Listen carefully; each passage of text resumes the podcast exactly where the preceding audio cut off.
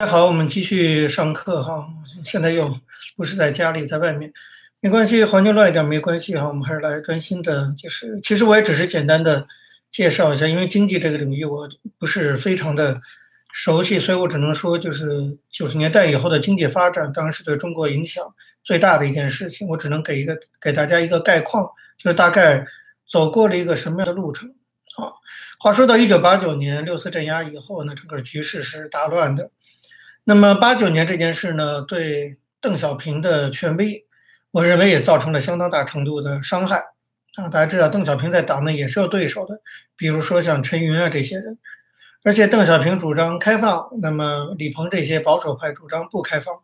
所以因为有六四这件事，其实邓小平还是受到了一定程度的打击。所以大概从一九八九年到九一年江泽民执政的时候，主导整个中国政治经济发展方向的。应该是李鹏，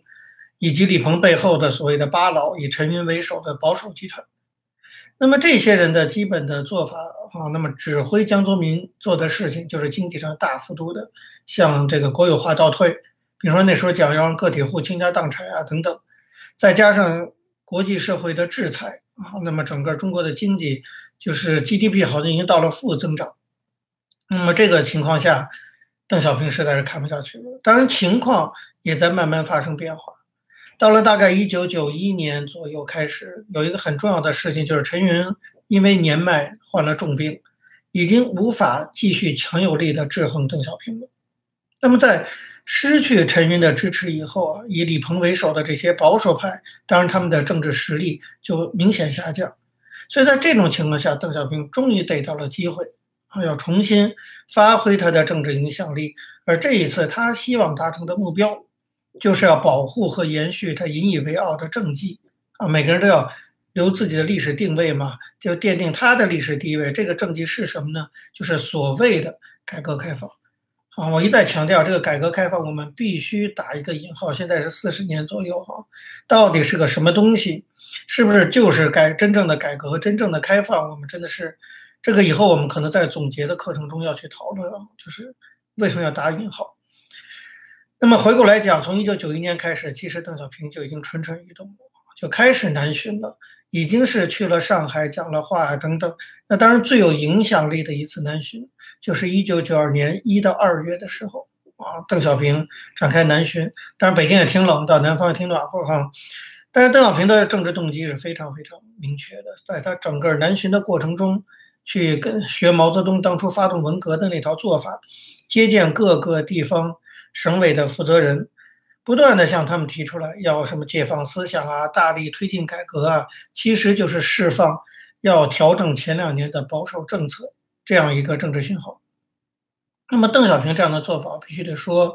他不仅是在推动各地啊要去重新推动经济的加速发展，其实也是通过这样的政治动作，告诉北京的李鹏、江泽民这批人，告诉一些。八老那些保守派，就是我邓小平的政治实力依然在。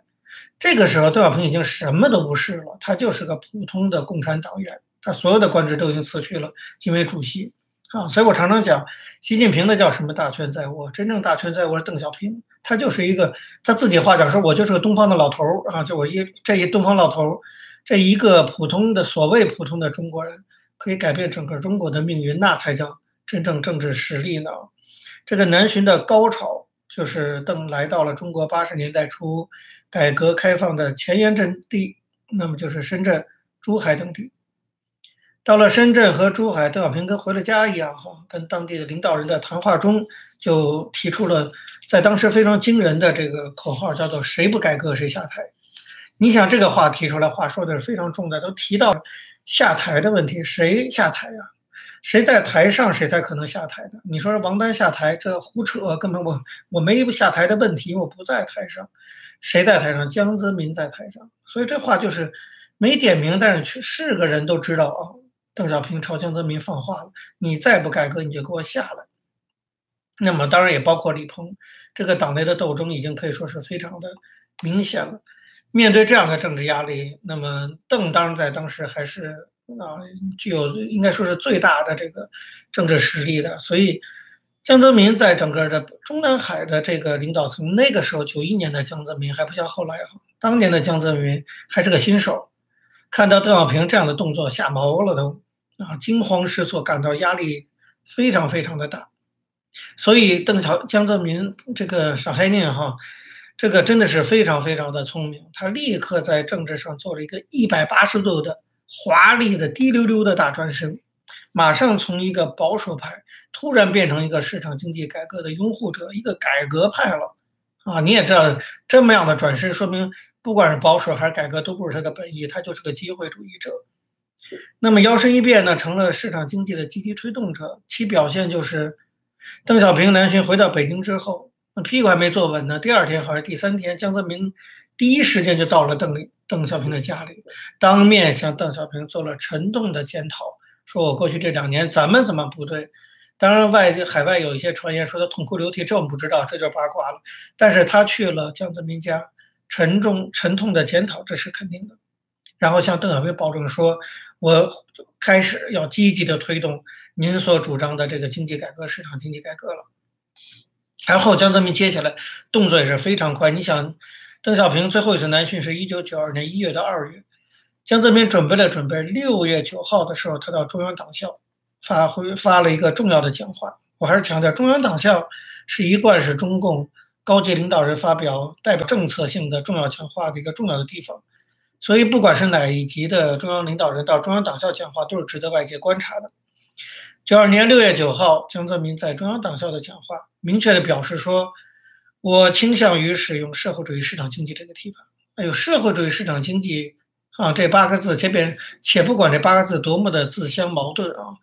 那么这八个字在八九年之后是自由化的一个那说法，是被批判的说法。现在江泽民把他说：“我倾向于”，这下大家都傻眼了，李鹏也傻眼了，都傻眼了，因为这等于是宣布。接下来即将召开的中共十四大将重新调整中国的经济政策，这当时在邓小平的压力下。那么这是六月九号讲话。接下来十月十二号，中共召开十四大，在这个会议上，江泽民在政治报告中正式提出要建立社会主义市场经济。那么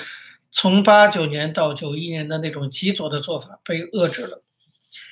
江泽民做了这么大幅度的调整，又当面向邓小平认错哈。那么邓小平呢，也没打算深究江泽民。邓小平原来是准备想让江泽民下来的，他甚至一度考虑让赵子阳重新回来。他还是认为只有赵子阳懂市场经济，事实也确实如此。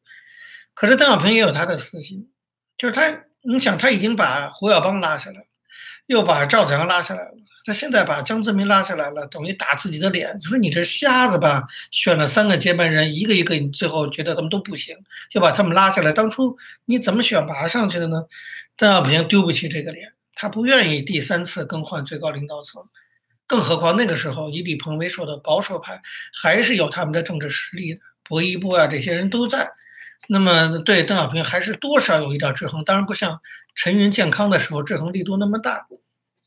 那么这些人支持江泽民继续担任总书记，所以种种因素啊加在一起，那么使得邓小平最后还是放弃了撤换江泽民，让赵子阳重新出山的这样一个想法。江泽民在政治上通过自己的华丽大转身，通过自己背叛自己的这种政治手法，哈，度过了他政治上最大的一个难关，稳住了自己的政治地位。由此，九二年、九三年开始，正式开启了所谓的。江泽民十三年，这才算正式的开始啊！我们不能只从数字上看，其实九三年才算开始的。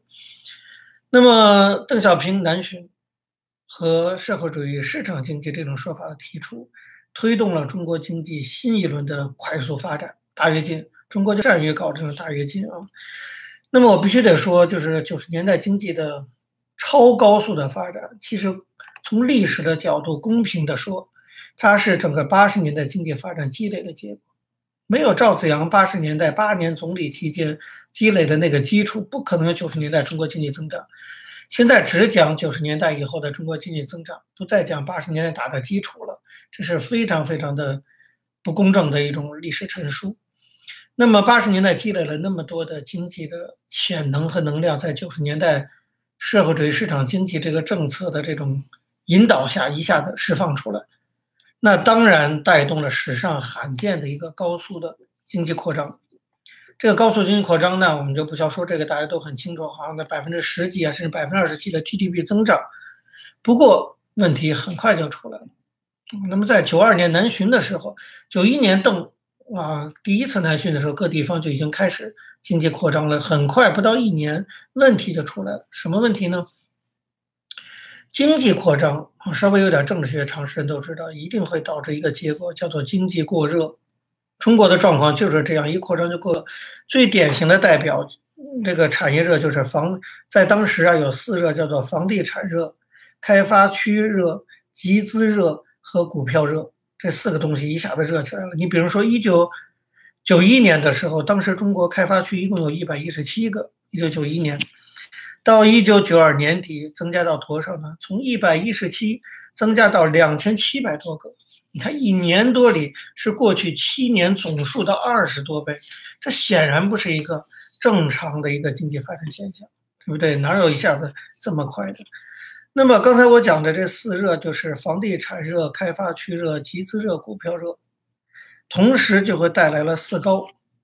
啊，我们就讲这九十年代经济发展几个特点：四热、四高、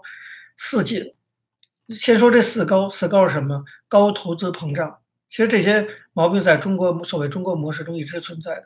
高投资膨胀、高工业增长、高货币发行、高物价上涨。经济过热，当然就导致这四高啊，跟血压高似的。那么为了治理这四高呢，开始吃降压药，经常降压药。那么同时，因为同时出现了四紧的状况，因为有高投资膨胀、高工业增长、高货币发行和高物价上涨，于是出现了四紧呢，就是交通运输紧张，哦，你基本建设跟不上嘛，能源紧张，消耗过大，然后重要原材料紧张、短缺和资金紧张，那你钱都放出来了，这四高四紧，实际上当然都是经济过热的一个结果。啊，经济嗯大跃进式的经济发展的一个结果，所以一九九二年六月开始啊，在当时的副总理朱镕基的领导下，那么北京这边决定要进行宏观调控。实际上他们也看到这很危险啊，这个血压太高。当然我们知道，谁都知道血压高很危险，所以要降压，要给经济降温。所以七月二号，当时还是国务院副总理的朱镕基宣布，他自己亲自兼任中国人民银行行长，干什么？就是去加强财经纪律。控制货币发放，亲自兼任人民银行行长，资金要收紧，金融领域要进行整顿，大批已经开发了的这个呃已经动工了的开发区被行政命令强行要求下马。那么，一九九三年的年中的时候，国务院在朱镕基的主导下，相继召开了全国金融工作会议、全国财政工作会议和全国税收工作会议三大会议。三大会议都是要给经济降温，下了好几个什么约法三章，种种的规定。比如说，金融系统就规定说，立即停止和认真清理一切的违章拆借，已经违章拆借的资金限期收回。啊收不回的话，其实有很多的这个银行的行长因此的受到惩处。还规定，任何金融机构不得变相提高存款利率，不准用提高存款利率的办法办储蓄大战。不得向贷款对象收回扣，等等等等啊，各种各样的约法三章，我就不一一讲了。就是在朱镕基的经济沙皇的主导下，出台了一系列的行政命令为呈现方式的这种调整措施。它说明了什么？就当然你你说这些措施 来去处理经济过热，我也承认这是必然的啊，这这也是需要的。但是它其实已经开始向我们展示了后来发展了三十年的中国模式的一个重大的特点。就是这种中国的所谓的社会主义市场经济增长，它有一个特点，就是它一旦面临危机，马上倒退回计划经济。现在中国的国进国进民退就有这个样子，就它这种国家主义主导的路径发展的特点始终摆脱不掉。一遇到经济挑战，马上回到计划经济或者半计划经济的那种做法中去。这样的做法当时被称为是一紧就放，一放就乱。一乱就进，变成了一个恶性循环。我觉得中国至今，现在的中国领导层还是找不到一个好的办法来打破这个恶性循环。那么，所谓社社会主义市场经济，哈，显然还没有完全进入市场经济的轨道。不过呢，经过这一次的宏观调控啊，作为主管经济工作的朱镕基占据了中共经济决策的主要地位。我必须得承认，就是江泽民这一点还好，他不像习近平，习近平认为他什么都能干，厕所他也能管好，那更不用讲什么政治，那是他最厉害，然后经济也是习近平，经济学等等是一切习近平都能干。江泽民这点倒好，江泽民知道自己经济上不是那么很懂，他就是搞政治工作的，所以基本上他比较放权，让中基去主导中国的经济决策。所以中国的经济发展其实可以说从九三年开始进入到了一个朱镕基时代。啊，现在葛强听了一定是羡慕嫉妒恨哈。那么一九九八年的三月，朱镕基终于扶正，出任了这个国务院的总理，开始进行所谓朱镕基改革。朱镕基改革就从九三九八年朱镕基当总理以后，他有几个重大的改革，我们大概了解一下就好。四个东西，一个叫做分税制，一个叫做金融改革，一个叫做国有企业抓大放小，一个叫做加入 WTO。这四件事对中国后来的发展形成了至关重要的影响，正的影响也有，负面影响也有啊。但是这四个事儿都是在朱镕基任内做的。分税制、金融改革、国企业抓大放小以及加入 WTO。我们先来看分税制的部分。在八一九八四年的时候，早在八十年代，中央财政收入占全国财政收入，那只有百分之四十点五，啊，就是百分之六十，其实在地方上。到了九四年，进一步下降到了百分之二十二，整个全国的财政收入每年中央政府只掌握五分之一、五分之四在地方。那么中央的财政支出挺高。那么从，但后来也逐渐的下降，哈，就是就是以中央财政来去支配的这个经济领域的比重也在下降，就中央财政支出占总支出的比例从百分之五十二点五下降到了百分之二十八点三。换句话说，出现什么状况呢？就是国家与地方政府之间在财政分配上出现了一个情况，就是地方强，中央弱，各省做大这个局面。那么到了九十年代初期啊。中国的御用学者出来了。那个时候，作为政府智囊团成员的所谓原来八十年代的自由派学者，什么王绍光，都是在耶鲁念书的。更有名的就是胡鞍钢了啊，现在已经变成个笑话了哈，尤其他的英文。那么这些人，但是当时是朱镕基的呃经济智囊团成员，也是有名的经济学家。当时就提出了重新集权的主张，要中央集权。他们给朱镕基直接上折子，告诉朱镕基说，一定要重新中央集权，要不然国家没有力量。在王绍光和胡鞍钢看来，过分的分权是建构一个整个中国统一市场的主要障碍，不利于国家集中资源进行大规模的经济建设。朱镕基采纳了他们的建议，开始在分税制、在税制和金融两个方面进行大刀阔斧的改革。那么，首先就是一九九四年，这个大家很清楚啊，九四年一个非常大的一个事情就是推行了分税制。把全国的税收重新调整，分成三级：中央税叫国税，地方税叫地税，所以有国税局和地税局。然后还有一个叫共享税，那就国家跟中央、中央跟地方分享。那么后者呢，由中央与地方就是分享税，根据事先的协议达成。这实际上等于大家都知道干什么哈，就是过去赵匡胤是收权，这是收钱，中央把地方的一些税收权给收回来了。这样一来，中央财政收入占总收入的比例从过去的百分之二十二，还大概记得哈，上升到多少？一下翻番，上升到了百分之五十左右。那么税收制度的调整，可以说确实是大大强化了整个国家的支配能力。中国这几十年所谓大国崛起，其实是国家的崛起。国家崛起跟这个分税制是有相当大关系的，就是国家的钱多了，支配能力自然增强了。地方各省对中央政府的依存度也大为提升，政治上都是有好处的。但是呢，反过来，当然什么事有好处就有坏处。地方上的财源缩减了，地方穷了，迫使地方政府要去寻找其他可以填补支出缺口的方式。就原来你的税都被中央收走了，可是地方政府也要花钱呢。于是出现了什么情况？就是影响至今的出售或者租赁国有土地。成为地方政府的主要收入来源，那么中国的土地问题就出来了，就是卖卖地的问题，到现在还是这个问题。这为以后中国的房价大涨打下了一个基础，或者说埋下了一个祸根。那么，因为土地在不断的卖，那房价当然也跟着涨。这是到今天房价居高不下。一个更长远的一个线索就是九四年的分税制，导致地方政府没有钱，因为地方政府的地方财政改为以出卖土地为特点，这就是分税制的结果。所以我常常讲，这种改革，中期的改革有它正面的意义，我们不否认，当然也带来很多负面的影响，甚至负面的其实我们长远来看是超过正面的。那么在金融领域啊，从一九九二年到九三年，中国出现。房地产热、开发热、股票热，金融秩序可以说是一片的混乱。很多银行为了谋取利润，就是把钱先贷出去，贷出去，然后给人弄到开发区里头去，很快的又赚了好几倍，把剩的钱还回来。银行系统里的人自己这么干啊？那那个时候我还在北中国呢，那个开发区那个热，我知道很多这样具体的例子，就是银行违规把钱给贷出去，偷偷的，甚至偷。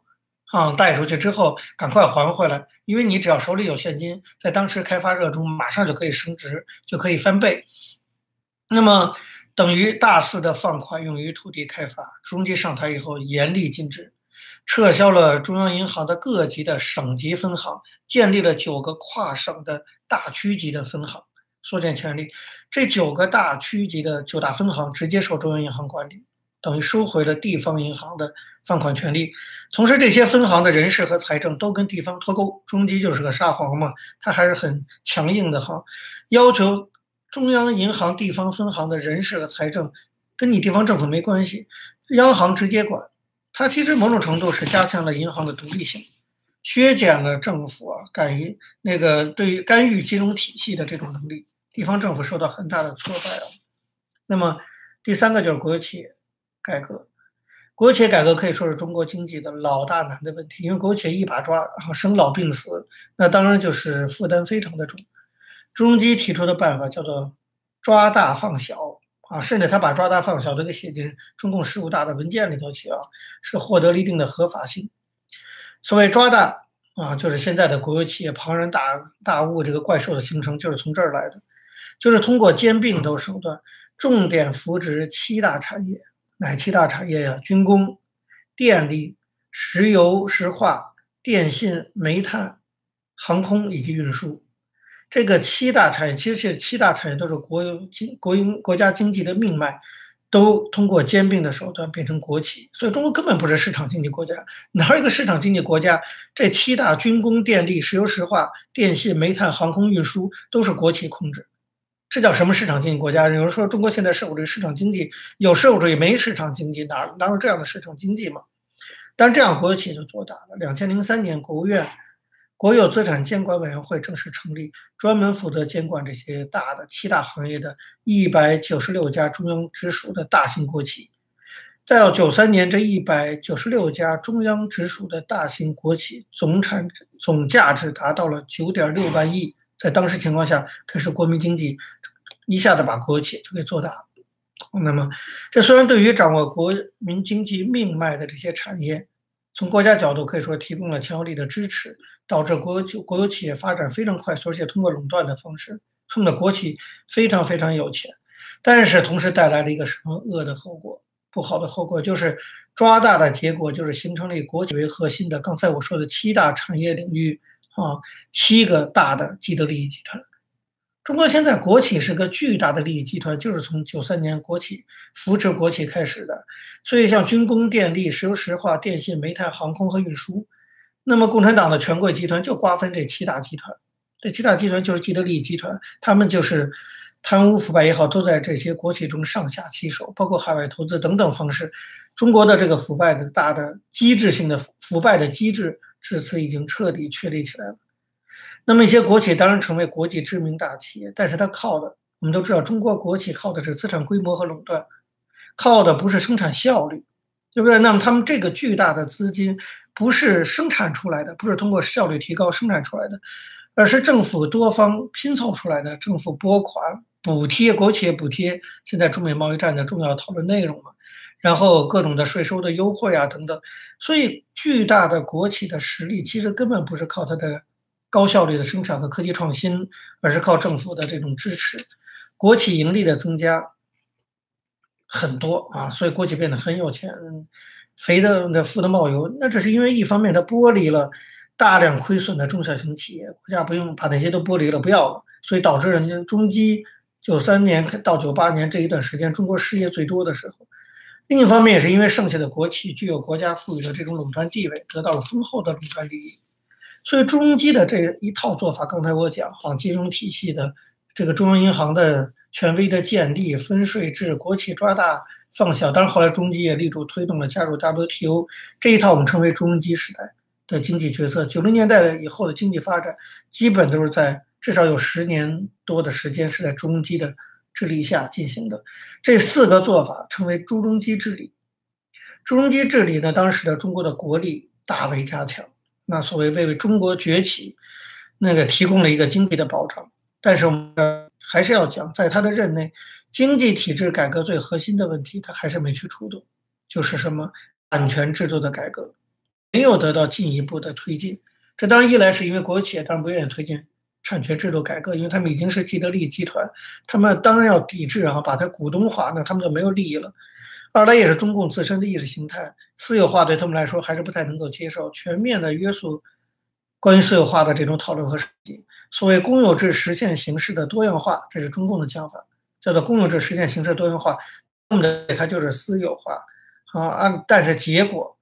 你看，国企的抓大放小导致的还是国有化占据了主要地位，所以社会主义市场经济立法根本我认为是错误的，需要重新反思的。那么总结来讲，零年代整个九十年代中国的经济发展基本上朱镕基的影响下，那么六四以后中共能够度过这个国际制裁的难关，很大程度上还是基于八十年代的改革成果以及九十年代这个成果的呈现。那么，整个八十年代的经济改革已经使得改革呀不可能走回头路了。那么，对于邓小平来说，他担心的也不是改革本身的倒退，其实他担心的就是，只有维持经济的快速增长，政权的稳定才能够稳固。所以他担心经济一旦降下来的话，政权不稳定。嗯，邓小平这个担心，我们放在今天其实可以拿出来重温的啊，就是邓